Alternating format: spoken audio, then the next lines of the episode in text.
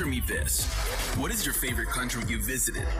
What is your favorite street food you ate there? What did it feel being out of your comfort zone? Let's start the conversation. This is Pop Viajeros. ¿Qué tal, Pop Viajeros? ¿Cómo están? Soy su amigo Carlo Laud. Ya estamos de regreso en su programa Pop Viajeros, el podcast de los viajes. Y estamos ya en el décimo episodio o emisión de la temporada 4, que gracias a ustedes, pues eh, ha tenido una muy buena difusión, sobre todo en Latinoamérica. Vemos que por ahí nos escuchan, eh, hasta en España también de repente. Y es por eso que estamos aquí para seguir eh, haciendo crecer nuestra comunidad de viajeros. Y hoy me acompaña el buen Isma porque Eric ya desapareció, ya no sé dónde se metió, pero aquí estamos fieles a Pop Viajeros, el buen Isma y yo, como siempre. ¿Cómo estás hoy, Isma? Muy bien, muy bien, aquí contento, ya no me están regañando por no estar aquí. Eric, lo más seguro, ya te fuiste a China de nuevo, regresa condenado, necesita regresar, pero el día de hoy, Carlos, tenemos un invitado muy interesante porque ahorita tras bambalinas nos contó un poquito de lo que vamos a escuchar el día de hoy. Quédense y escuchen, pero pues yo no voy a presentar el día de hoy, que lo presente Carlos porque ya me ha tocado varias veces. Sí, bueno, aquí como en el ping-pong nos estamos Pasando la bolita. Así es, chicos. Bueno, pues eh, también quiero aprovechar para invitarlos a que este verano que ya está empezando, porque se siente el calor y el ambiente relajado de las vacaciones próximamente, que se vengan a Idiomas Now Center o a Nichiboku, el centro de idiomas asiáticos donde impartimos, bueno, una gran cantidad de idiomas, también ofrecemos cursos de inmersión cultural, entre muchas otras cosas más. Pueden visitarnos en nuestras redes sociales. Vénganse a aprender un idioma, vénganse a descubrir una cultura a través de eh, las clases que imparten nuestros profesores altamente calificados.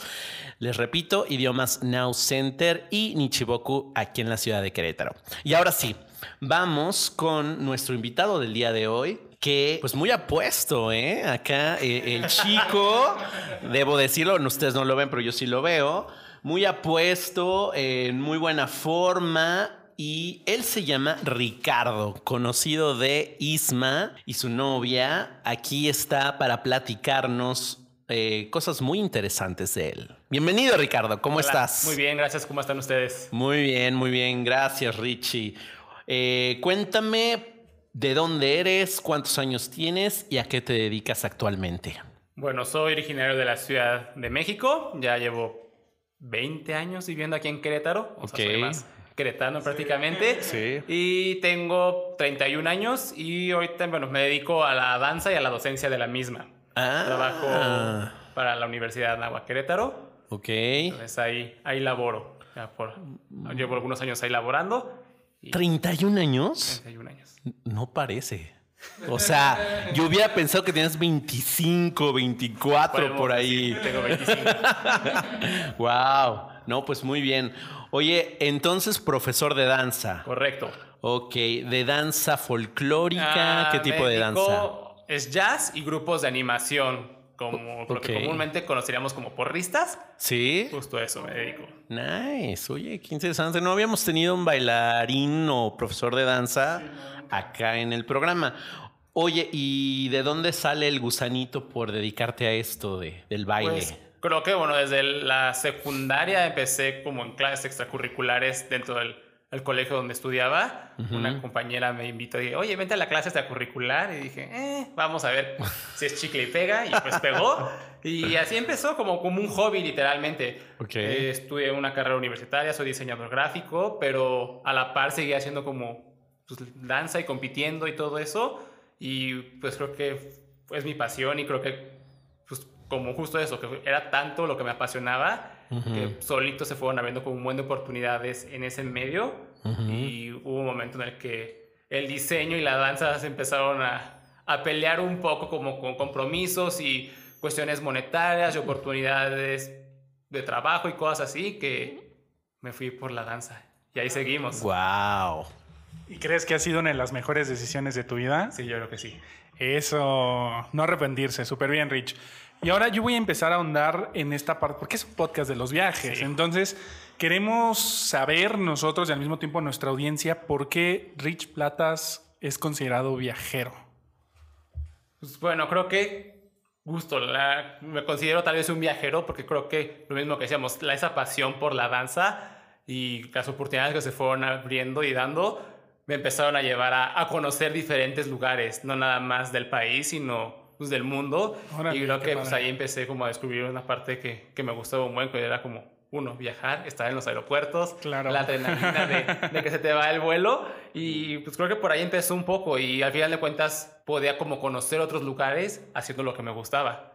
Claro, y al final de cuentas creo que cuando vas a competir, porque bueno, creo que ibas Sí, a competir, iba a ¿no? competencias, justo. Creo que es muy diferente al ir como un turista, ¿no? O Es sea, totalmente diferente, justo. Cuando, cuando la gente, pues si lo leo, dice como de, ay, conoces un buen de lugares porque viajas y vas a las competencias. A veces no salimos ni del hotel, pero, pero al final de cuentas el, el pasaporte está lleno de estampitas. Sí. Y conoces, conoces muchos aeropuertos, pero también hay veces que sí tienes como oportunidad de, de conocer otras culturas o de, pues sí, de llegar a lo mejor a lugares que de repente no te imaginabas llegar. Sí, además por lo mismo que dices, o sea, creo que en México ah, de vez en cuando sí hay cierta, más para la parte de porri, se llama Sí, por porristas, ¿no? sí. que es la parte que más te dedicas y te desenvuelves. Creo que en Estados Unidos es, creo que todos hemos visto esa película. Sí, ¿Cómo se llama? Robados. Triunfos Justo. robados, claro, justo me imagino así los torneos. Así, así es, literalmente. Y está padre porque creo, ¿no? A ver, tú corrígeme, en este tipo de torneos obviamente pues van de todos lados, ¿no? Entonces también la parte de convivir con Sí, diferentes justo, como el intercambio culturas. cultural se da un buen en, en-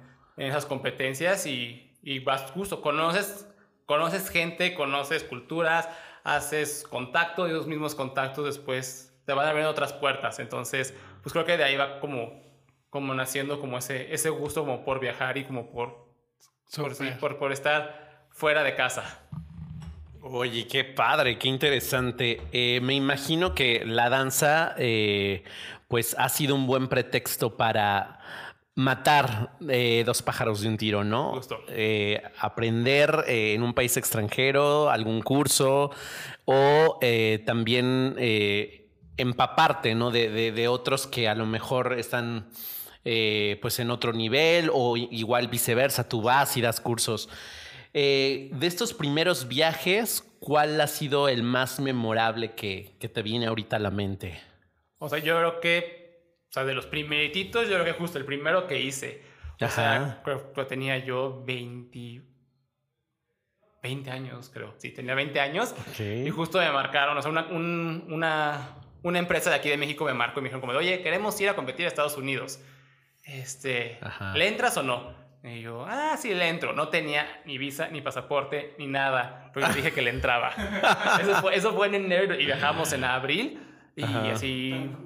Y yo dije, sí, sí, sí, a todo. Y pues a conseguir papeles y todo eso. Y, fue, fue la primera vez que salí del país. Entonces también fue como, como toda esa experiencia de, oh. Y al final de cuentas también cuando fuimos y competimos, pues muchas de las cosas, el lugar donde competíamos, pues eran cosas que yo veía en YouTube o en Mm. ESPN y esas cosas. Y que cuando llegas a esos lugares dices, "Ah, sí existe, sí, sí existe esto.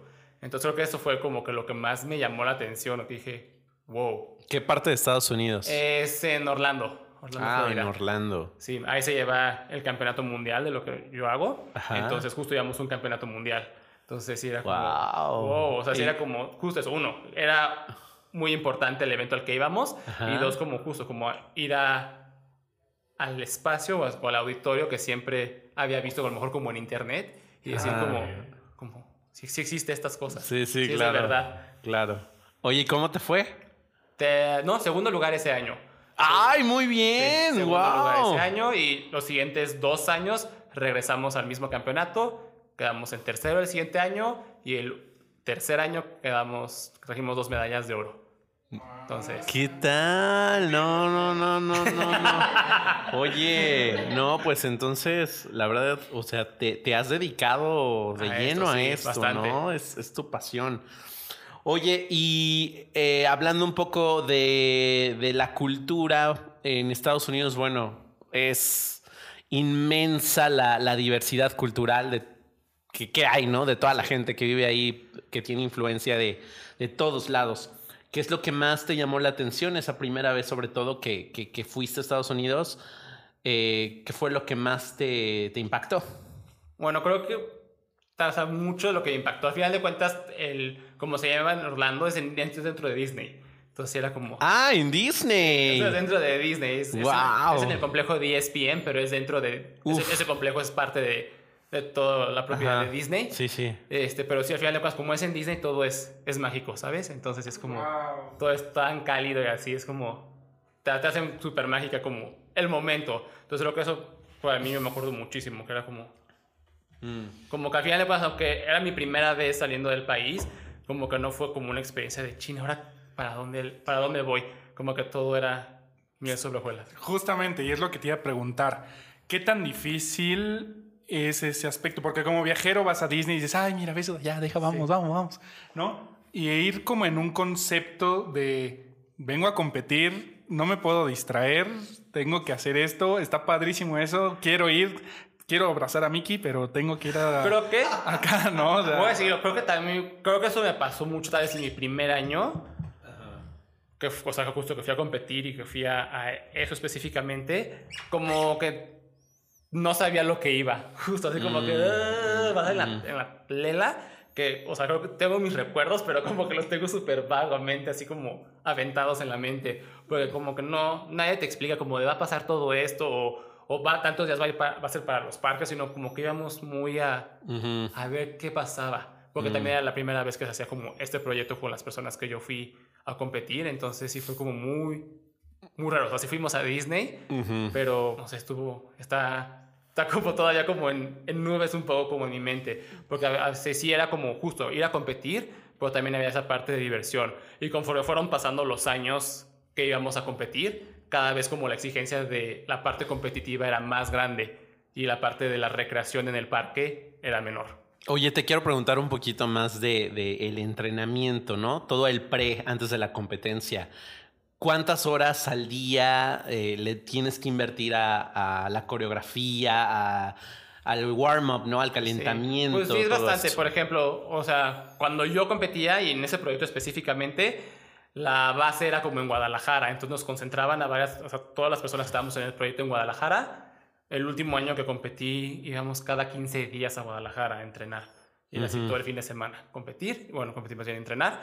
Y de repente agarrábamos Semana Santa o un puente como para armar toda nuestra coreografía y estarla puliendo durante el resto que- del tiempo previo a, a- a competir. Y ya una vez que es el evento, pues sí tenemos, o sea, tenemos que llegar con anticipación como al auditorio para calentar, prepararnos. Ujú. Y justo antes de pasar al escenario, como entre 40 minutos antes de pasar al escenario, hay una parte, el backstage, donde podemos pasar nuestra rutina varias veces y como que te preparas, liter- literalmente te pones como en fila para, para entrar al escenario. Ujú. Ok. ¿Quién hace la coreografía o la rutina? Um, para esa, para esa, esas veces que yo competía, había un coreógrafo de Estados Unidos que montaba la coreografía ok, para nosotros. ok. ¿Y tú también has estado en es- de ese lado de...? De este lado, sí, pues ahora cuando con el, con el equipo que tengo de la Universidad de Anáhuac, Ujú. pues, hemos viajado varias veces a Orlando. Recientemente acabamos de regresar de Orlando en abril Ajá. y fue la cuarta vez que fui con este equipo de la Anáhuac a competir a Orlando. Entonces Wow, sí, también ya, ya he estado de- del otro lado. Sí, pero lo dice bien por encimita. A ver, cuenta. O sea, no en representación de quién fueron. O sea, Fuimos, fuimos como selección nacional ahorita en abril. Nada nada más, nada más. Nada, Humilde, era- era- niño, era- era- humilde. éramos la selección nacional del país. Súper rich. Y por ejemplo, ahorita lo que estoy pensando, pues ha sido muchísimas veces Estados Unidos, enfocado principalmente en, pues, en este parque, ¿no? En todo Sí. esto. De todos esos veces que ha sido, cuéntanos, en el aspecto obviamente de viajes, cuál ha sido la más memorable, la más intensa, la más preocupante o la más divertida que nos puedas contar aquí y eh, pues, a nuestro público, obviamente, anécdotas de ese estilo. Ay, no sé. Por ejemplo, esta última fue muy memorable por, por lo que conllevaba, pero yo creo que justo es algo que decías ahora, como íbamos como con un carácter de selección nacional, como que al final de cuentas como esa presión. Entonces era, el parque estaba limitadísimo así de un día de parque o hasta el final de competir, o sea, como que sí íbamos como en un enfoque muy, muy competitivo. Creo que, por ejemplo, con la novia de Isma me ha tocado ir a Disney tres, dos veces hemos ido, ajá, dos veces viajo conmigo y creo que la primera vez que fuimos íbamos así de, vamos a divertirnos a Disney, así. Entonces era como totalmente divertido, o sea, era muy, muy, muy divertido. Y creo que algo que, por ejemplo, en ese carácter como maestro, algo que también me da como, me, sí me, llena, me llena con mucho de orgullo, es como poder generar esas oportunidades a las niñas que de repente me toca ver que hay niñas que también, al igual que a mí me pasó, que es la primera vez que salen del país o es, o es la primera vez que hacen como viajes solas, etc. Así mm. fuera fuera del país. Entonces, como a partir del baile, puedes generar como esas oportunidades para otras personas. Wow. Oye, me imagino que no nada más a Estados Unidos te ha llevado todo esto. No. ¿A dónde más has ido? He ido, bueno, dentro de Estados Unidos he estado en Orlando, he estado en Nueva York, Hawái, Alaska. Alaska, Está, Alaska está muy cool. me este, imagino. he estado en Costa Rica, Colombia. Ajá. París, Reino Unido, China. ¡Ah! ¡Wow! Hasta China, entonces. Oye, cuéntanos un poquito de China. China. Ese, viaje estuvo muy interesante. He ido dos veces a China. Dos. Dos veces, ajá. En el mismo plan. En el mismo plan me invitaron a, a dar clases, pero fue como muy raro porque me contrataron por Instagram. Así de. Okay. queremos que vayas a dar clases. Así. Wow. Y así, literalmente estaba yo en un evento en Mazatlán. Estaba, estaba yo siendo parte del panel de jueces. Y así estaba en mi break. Y me llegó un, un, sí, un DM a mi Instagram. Y así de, oye, queremos que vengas a China a un campamento que vamos a tener a dar clases. Y yo, Ok, y ya como que por este nos organizamos para tener como una sesión de Zoom como para platicar como un poco del proyecto. Sí. Y como que todo sonaba muy padre y así hermoso. Y pues armamos el plan. Y eso fue en un, o sea, ellos me escribieron como en junio y en agosto yo me estaba yendo a China. O al final wow.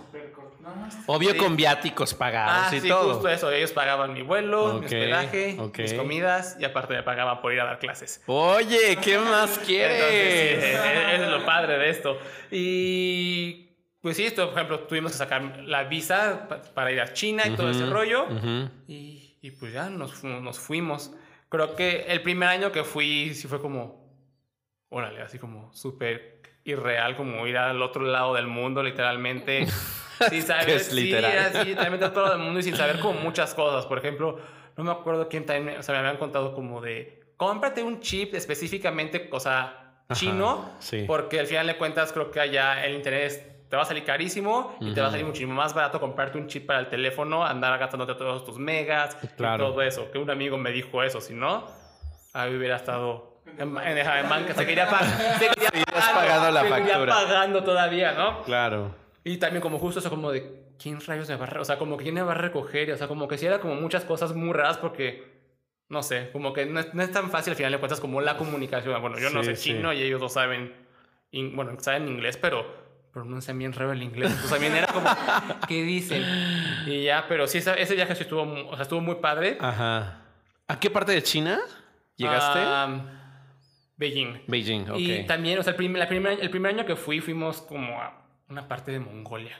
Inner Mongolia, no sé. Ok, ok, ok. Y también estuvo súper interesante porque así como tuvimos que esperar de, como de, de, del aeropuerto de China, ir allá a Mongolia y todo ese rollo, a dar clases.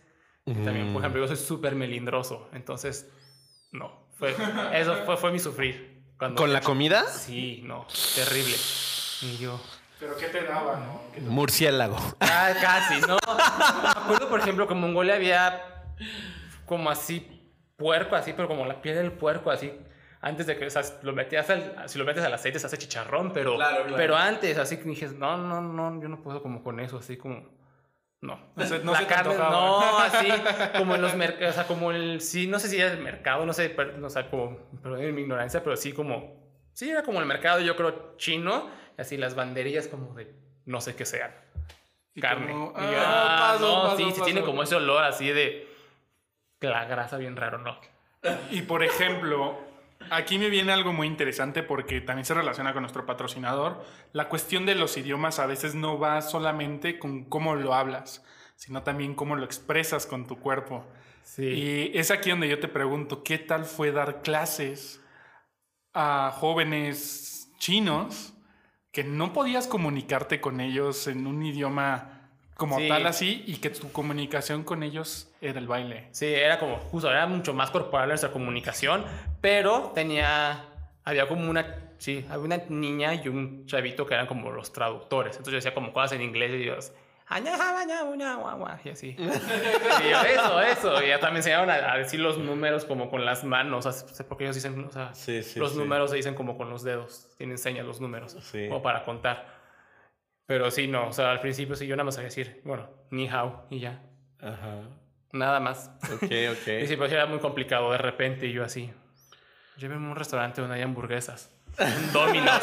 Así, no, no, no, no, no. Y luego, por ejemplo, también allá todo, o sea, el flujo de efectivo, o sea, como que sí son como todas esas cosas que allá no existe el flujo de efectivo. No, todo es con. Así, con el teléfono. WeChat, ¿no? Ajá, el WeChat. Y yo, ¿qué? Así, todo, y todo es con código. Sí, así de con, con mi dinero y mi morralla. Y yo, no. o sea, no. Y, es- y luego, por ejemplo, la segunda vez que fui, vol- cuando regresé, sí, sí fue el segundo año.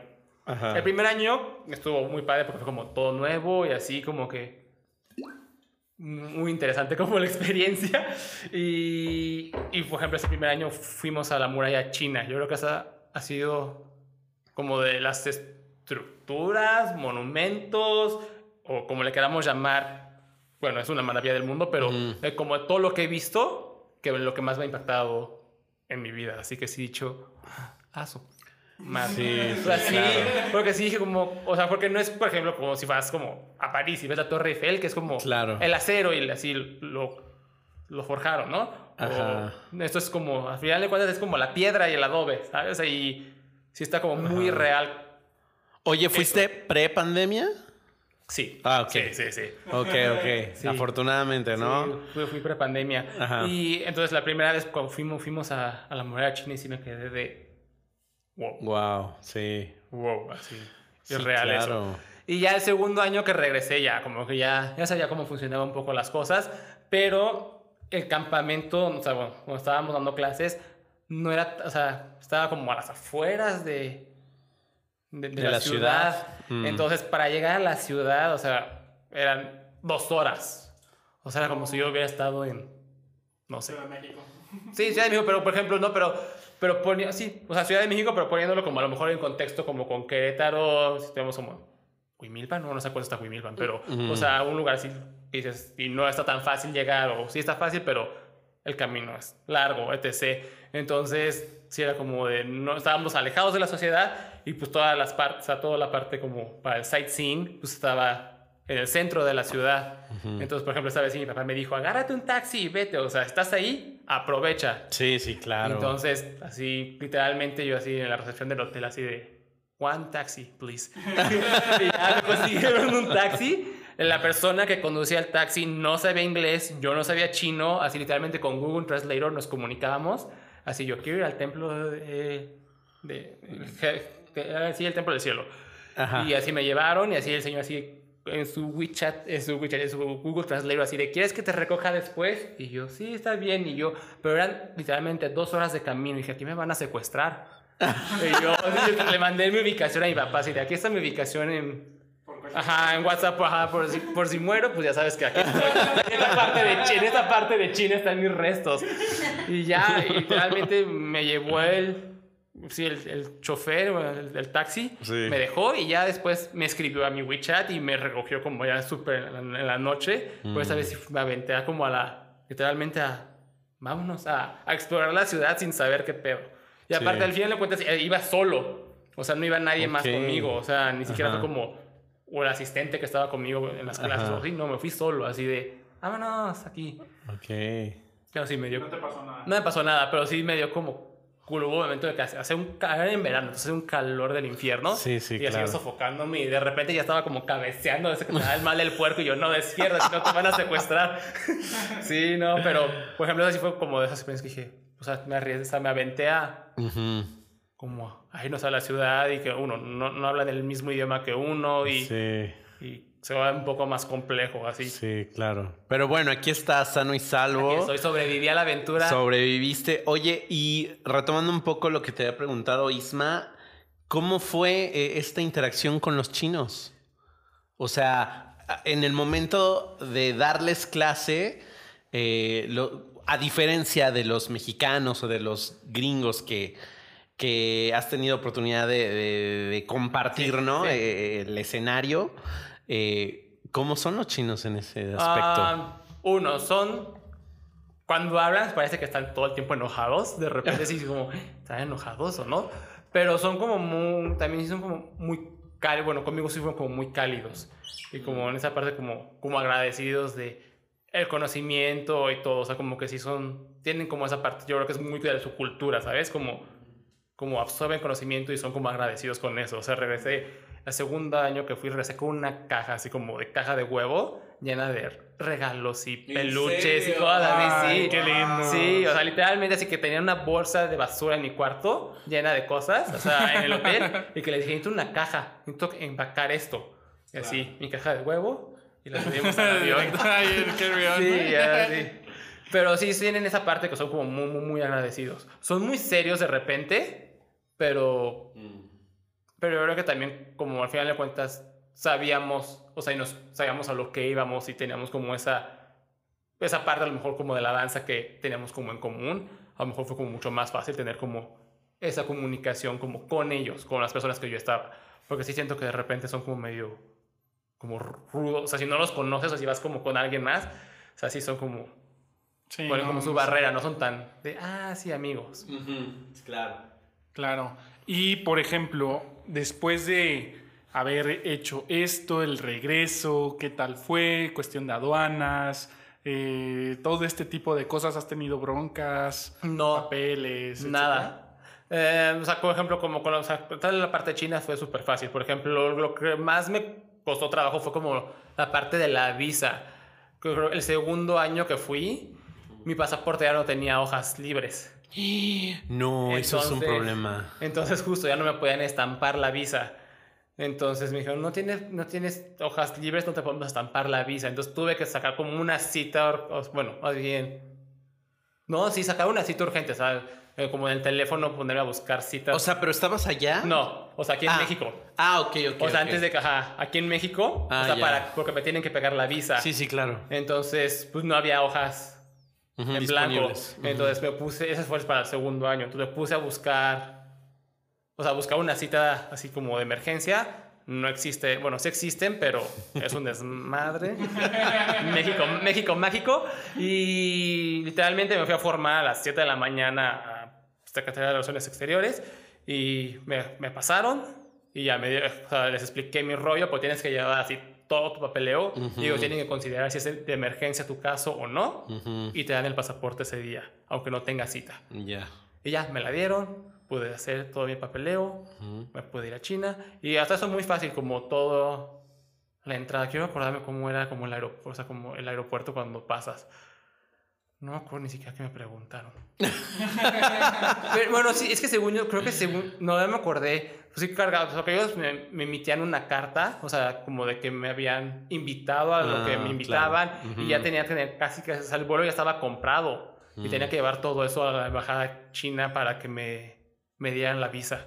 Este, Ya. China, o sea, justo sí tienes que tener como todo el papeleo así como en orden y quién te invita, quién va a pagar los gastos, todo, todo, todo, todo, todo, hasta copia de las identificaciones de, las- de las personas que te invitan y todo ese rollo. Sí, hay que tener mucho cuidado con los documentos. A mí me pasó una vez que perdí mi visa, eh, la americana, estando en Estados Unidos. Afortunadamente fue ya estando allá, no, no por entrar y regresé sin problemas y ya la, la repuse acá.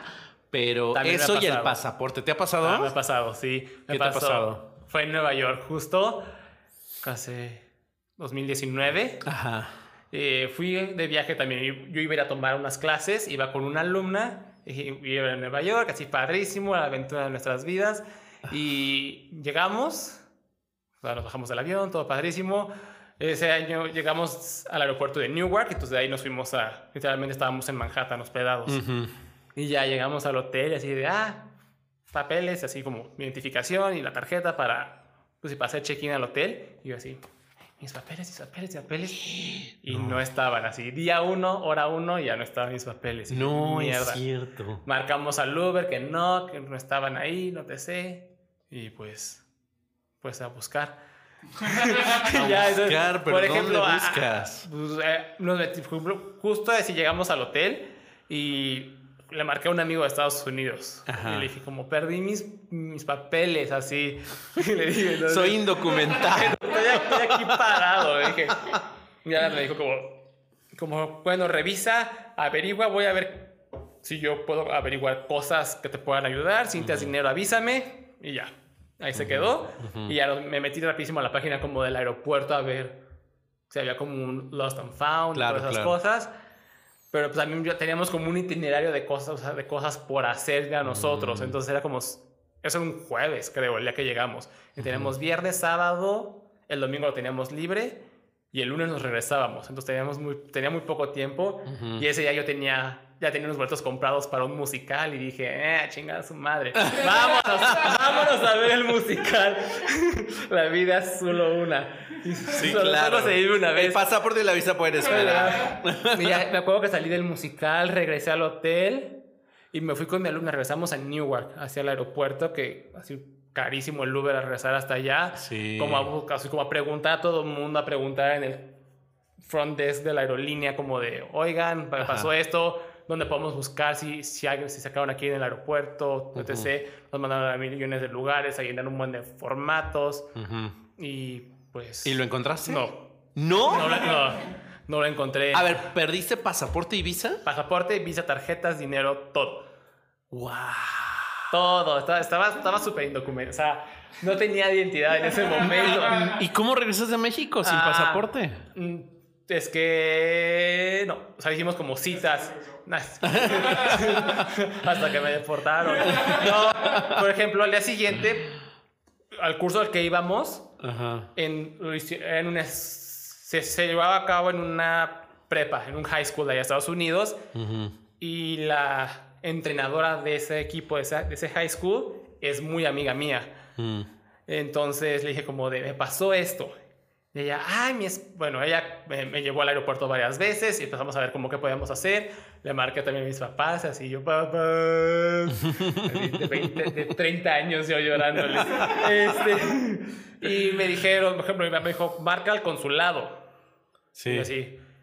Y eh, para uno, este, no sé qué, marque uno. Para bla, bla, bla, marque dos.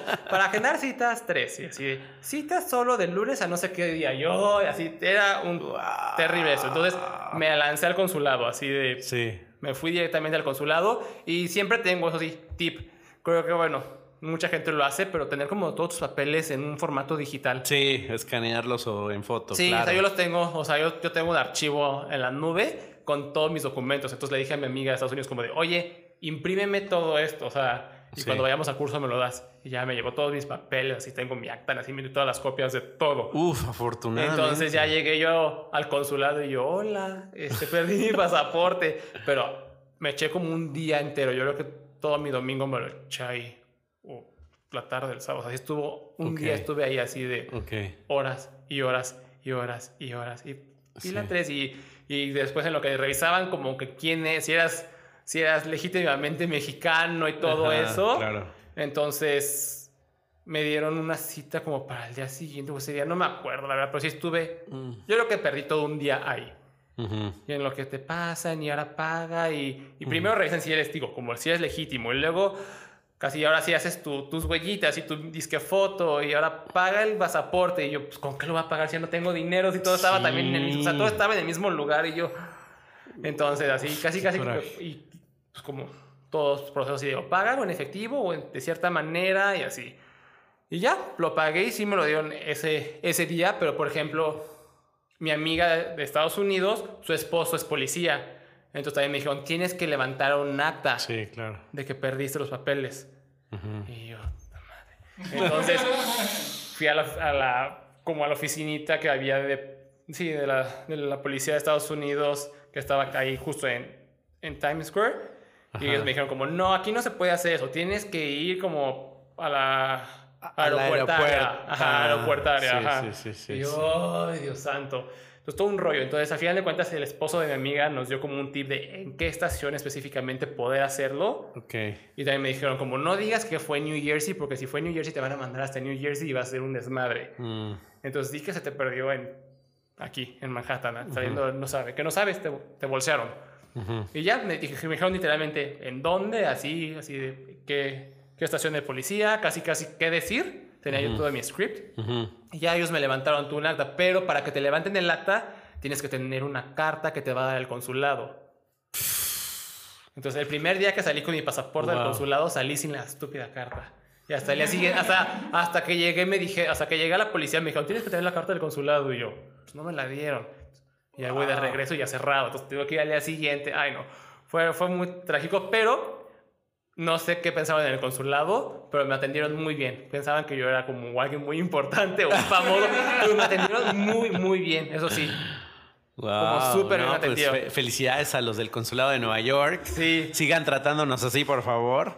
Pero, porque ah, sí, es, es un lío cuando pasa Es eso. un lío. Yo dije, no manches, ¿qué voy a hacer ahora con todo mi, con todo este desmadre y los papeles perdidos y, y como, o sea, como que sí pensé, ¿qué voy a- ¿cómo voy a regresar? O sea, mi vuelo ya es como, porque tenía como el tiempo muy metido y, te- y era de jueves a lunes o de jueves a martes. Estaba, el tiempo estaba muy corto y luego era fin de semana que, que allá nada, estaba todo cerrado en fin de semana y luego el consulado había filas, o sea, estaba lleno, porque aparte no nada más ven como esas partes del pasaporte, sino es como de, es que tenemos un ejido y entonces estamos cobrando la... O sea, vende todo, así los paisanos y de que los indocumentados y los de es que yo tenía y a Chuchita la bolsearon y así. Entonces, vende todo. O sea, literalmente sí tienen muchos temas. Entonces, yo era uno más de esos que estaban No atendiendo ese día. Pero Ya. como eras famoso, te atendieron. ya me bien. atendieron bien. Ahí, ahí- ahí todavía, ahí todavía tengo mi pasaporte de Nueva York. Y ya casi casi te es como para ocúpese una vez y ¿En deséchese. serio? Sí, porque creo por el tipo de pasaporte como es, tiene como la fecha muy, Muy corta. ajá, muy corta o algo así. Se te lo hace como por un año, literalmente, porque es para que yo pudiera salir del país. No O manches. sea, justo era eso, no era como porque era, una, era un papel provisional para yo poder salir y Claro. regresar a, a México. Y ya, regresé y eso fue en septiembre, si no me equivoco. Y en octubre yo tenía otro viaje... ¿En octubre? ¿Septiembre? Sí, por ahí. En octubre tenía otro viaje y tenía que tener ya todos mis papeles en orden. Entonces, saqué visa y pasaporte. En tan poquito tiempo te lo estaban dando. ¿Qué onda? Sí, o sea, me fui luego, luego, no, así a hacer citas. Porque justo eso, porque también tenía como la premura de, del tiempo y de que era un viaje también de trabajo. Entonces me dieron el pasaporte rápido y la visa me la dieron como a la semana y Wow. listo. Y al, o sea, gracias a Dios me pasó eso porque mi pasaporte vencía en el 2021 y mi visa. Entonces hubiera sido un desastre con la pandemia. Sí. Entonces ahorita ya los tengo hasta el 2029. Ah, muy Ya. bien, muy bien. Sí, gracias a Dios. Por algo suceden las Sí, cosas. justo, pero sí, justo. Y gracias a Dios, digo, tenía como todos mis papeles ahí guardados y, y se solucionó y pude regresar al país. Súper, súper, Rich. Pues mira, ya se nos está acabando el tiempo. Estuvo súper, ay, súper rica esta plática. Nos reímos bastante. Pero antes de irnos, queremos hacer varias cosas. ¿Qué mensaje de motivación les dirías a todas las personas que nos están escuchando? Am, yo creo que arriesgarse a hacer las cosas. Creo que muchas veces, de, por ejemplo, lo puedo decir de como los viajes que he hecho y, y para que ya le cuentas, la mayoría ha sido de trabajo, pero, por ejemplo, esa vez que me marcaron, dijeron, ¿tienes que decir? Voy. No importaba si no tuviera papeles y me aventé la primera vez que salí del país. También creo que una vez que, que quería ir a un evento, aventé mi currículum, yo tenía 23 años, dije, "Ay, no me, van a, no me van a invitar. Era para calificar el campeonato mundial y me invitaron. Y de ahí salieron las demás oportunidades que se me han ido dando a través de los años, pero creo que es eso, que al final de cuentas, el no ya lo tienes. Y eso siempre lo he hecho como en mi casa. El no ya lo tienes, ve, inténtalo, toca la puerta. ¿Qué tal que sí se te abre la oportunidad y, y esas oportunidades te van a abrir más puertas y, Claro. y se va a ir, va siendo como una cadenita. Entonces, yo creo que eso es lo más importante como en esta vida, como arriesgarte hacer las cosas. Y es, es mejor que te, que te quedes con lo intenté al que hubiera sido sí. Qué buena, qué buena reflexión, Rich. Eh, ¿Alguna red social que quieras dejar para que las personas te sigan, te vean tus Ah. Coreografías, todo, que se Eh, quieran meter contigo si eh, quieres? En Instagram me encuentran como RI Platas y ya. Así de fácil es esta. Perfecto. o Ricardo chicos. Platas estoy, creo que en Facebook, sí, y así. Perfecto, chicos. Pues ya lo escucharon. Recuerden también seguir al programa. Estamos en todas las plataformas digitales. Estamos en Spotify, Google Podcast, eh, en iTunes Podcast, en diferentes plataformas. Así que busquen solamente como Pop Viajeros y compartan este episodio con todas esas personas, bailarines, porristas, que les puede interesar este programa y pues seguir con esto del amor por los viajes, Char. ¿Tú qué dices? No, pues padrísimo. La verdad es que me divertí mucho hoy con las anécdotas del Rich. Muy, muy buenas, por cierto. Y eh, también los invito a que sigan eh, las redes sociales de nuestros patrocinadores oficiales, que son Idiomas Now Center, arroba Idiomas Now Center en Instagram y en Facebook, así como Nichiboku QRO en las mismas plataformas, ¿verdad? Sí, lo dije bien. Sí, déjame desenvolverme un poquito porque no lo había mencionado. Y con esto acabamos. Isma, nos vemos en el próximo episodio. Muchas gracias, Rich. Muchas gracias por venir por el día de hoy. No, hombre, gracias a ti. Yo soy Carlos Laud Y yo soy Ismael. y nosotros somos Pop Viajeros.